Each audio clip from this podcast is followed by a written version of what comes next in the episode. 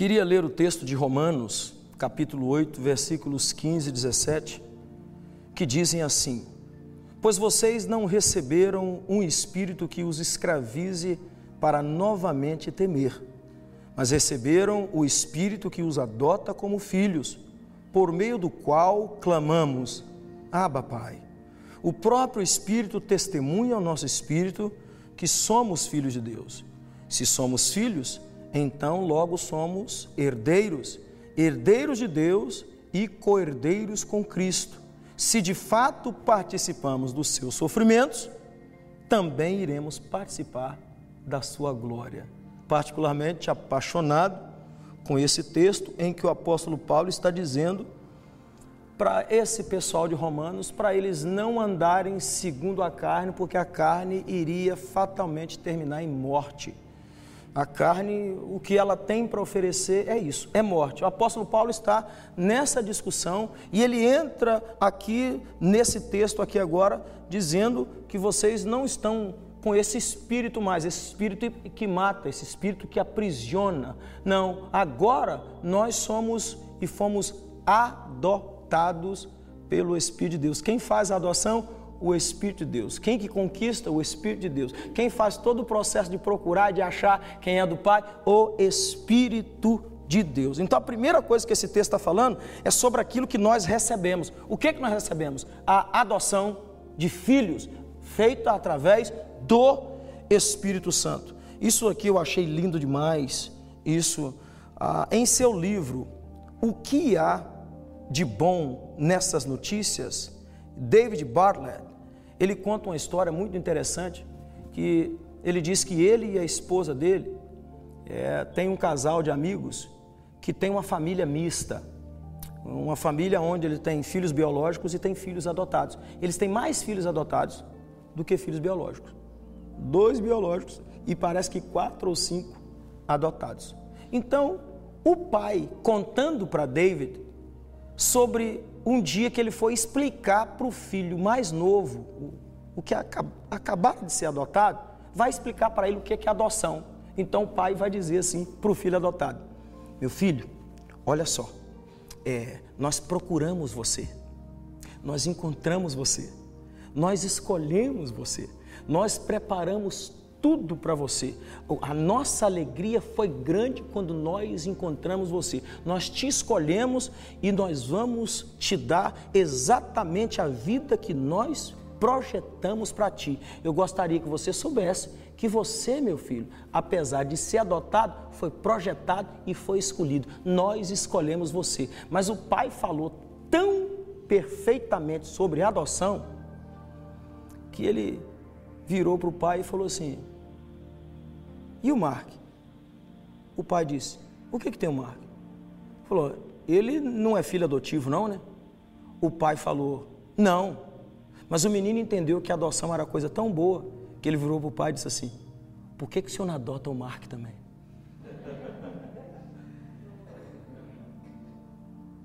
Porque tem gente que acha que a adoção é ruim. Ele se, se esquece que não tinha pai, que não tinha mãe, e ele foi trazido para viver debaixo de uma comunhão maravilhosa. O pior é que muitos desses filhos que vêm sempre ficam tentando se comparar com os filhos que são biológicos, porque eles não entenderam não focaram, sabem em quê? No prazer de serem chamados filhos, no prazer de serem tirados da, daquele mundo órfão e serem trazidos para cá. Tem gente que ainda não conseguiu compreender que privilégio maravilhoso é ser adotado na família de Deus, e isso aconteceu porque o filho perfeito, o filho biológico do Pai, nos alcançou. E o Espírito Santo vem fazer o trabalho e vem fazer o trabalho de adoção.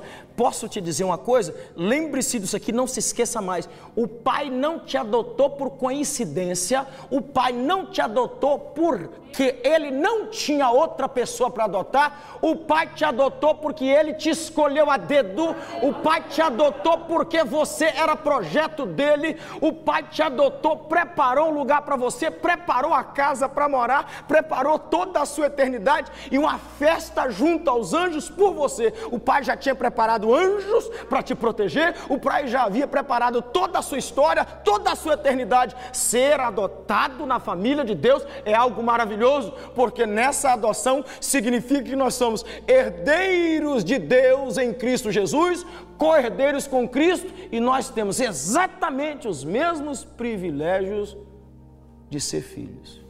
Nós não seremos como o Filho de Deus, que é Deus, mas nós teremos o privilégio de viver onde Ele vive, de ver o que Ele vê, de experimentar o que Ele experimenta, de estar perto do Pai como Ele está. Ser adotado é maravilhoso demais e é isso que Paulo está falando, porque o Espírito nos adotou. E já que o Espírito nos adotou, o que é que vai embora quando nós somos adotados? O medo. O medo. Se o Pai não está contra a gente, se nós já não somos escravos do diabo, se a morte já não é mais o resultado da vida que nós temos, por que temer? Para que, que eu vou ficar com medo se agora eu sou filho de Deus? Para que que agora vou ficar com medo se eu fui adotado na família de Deus? Para que que agora eu vou ficar com medo se Jesus Cristo de Nazaré, o homem mais poderoso que já pisou na terra, é meu irmão e é cordeiro comigo? Para que é que eu vou temer a morte, vou temer o pecado, se aquele que vence o pecado e vence a morte está ao meu lado? Aleluia! Porque nós somos adotados. E depois de adotados, o medo então vai embora. Vai embora o medo vai embora. É, eu não sei se você já viu essa foto,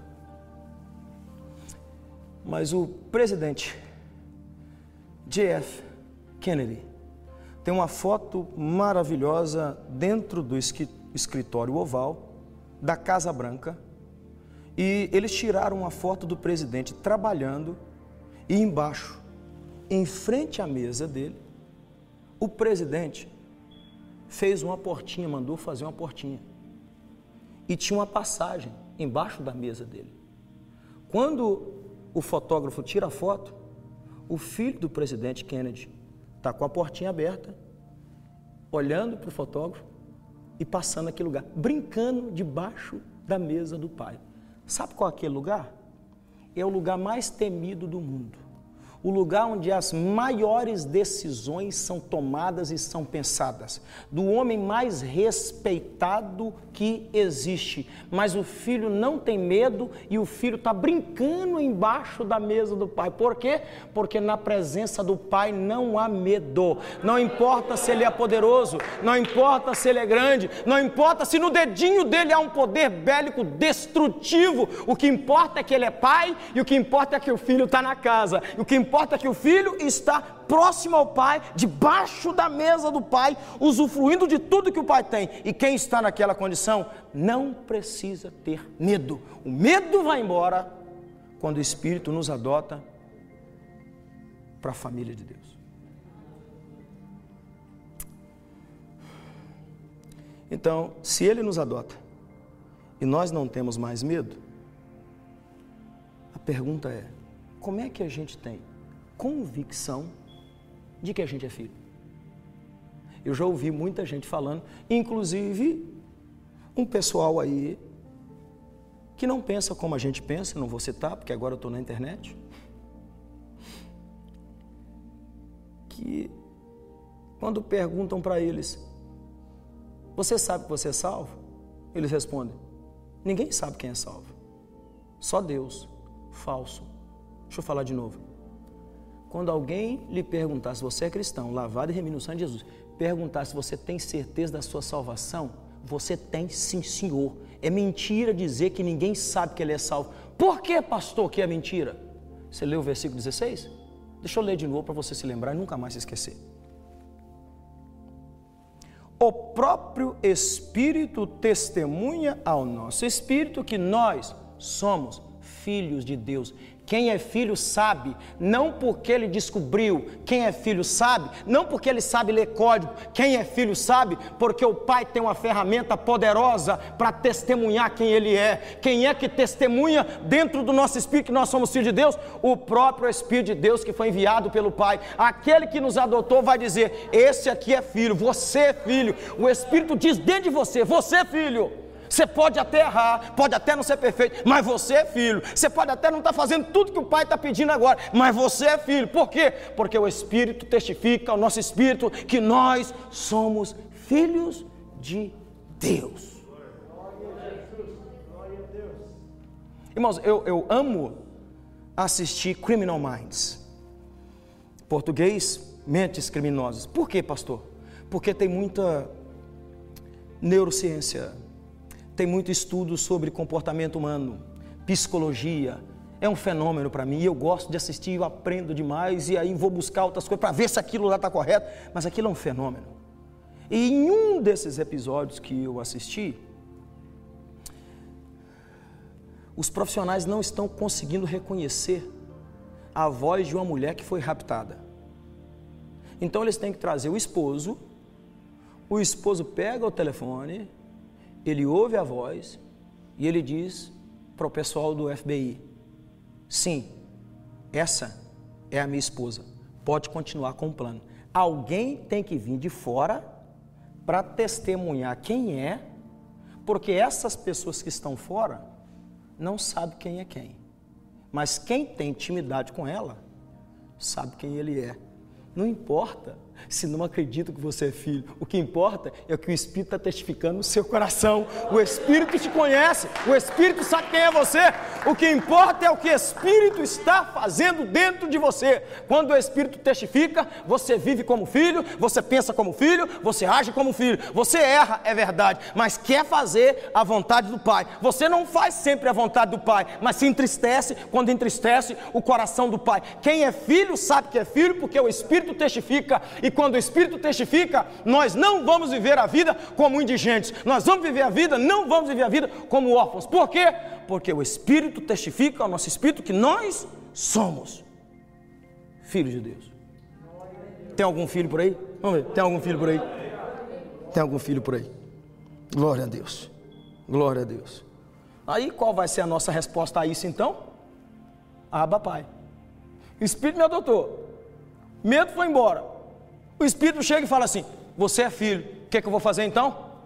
Ô oh, Pai, ô oh, meu Pai, é isso que ele está dizendo aqui: Aba Pai, ô oh, Pai, ô meu Pai, Aba Pai. Quando a gente sabe quem é o nosso Pai, pela testificação dada pelo Espírito Santo, a nossa voz é direcionada para quem é de direito. A nossa voz é direcionada para o Pai. Se eu sou filho, eu tenho a quem clamar. Se eu sou filho, o Pai vai me escutar. Se eu sou filho, a minha voz importa para Ele. Se eu sou filho, Ele responde, talvez não do jeito que eu quero, mas Ele responde. Se eu sou filho, eu não fico sem que a minha voz seja escutada no céu, não porque eu mereço, mas porque eu sou filho, porque o Espírito me adotou, porque o meu medo foi embora e porque o Espírito testifica no meu espírito que eu sou filho. Irmão, quando o Espírito testifica que você é filho, você ora com vontade. Quando o Espírito testifica que você é filho, você acredita que Deus está contigo, mesmo nos momentos mais duros da sua vida, duros da sua história.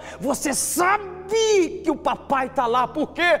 Porque o Espírito testifica que você é filho. Aleluia! Quando a gente sabe que a gente é filho, não tem nada nesse mundo, meu querido, que vai nos desanimar, porque a gente sabe que no fim da história, quem domina, quem controla, quem manda, quem resolve é o papai. E o papai está sentado no trono. Ele é todo poderoso, mas eu não tenho mais medo. Por quê? Porque sou filho. Resultado então de, de clamar Abba Pai?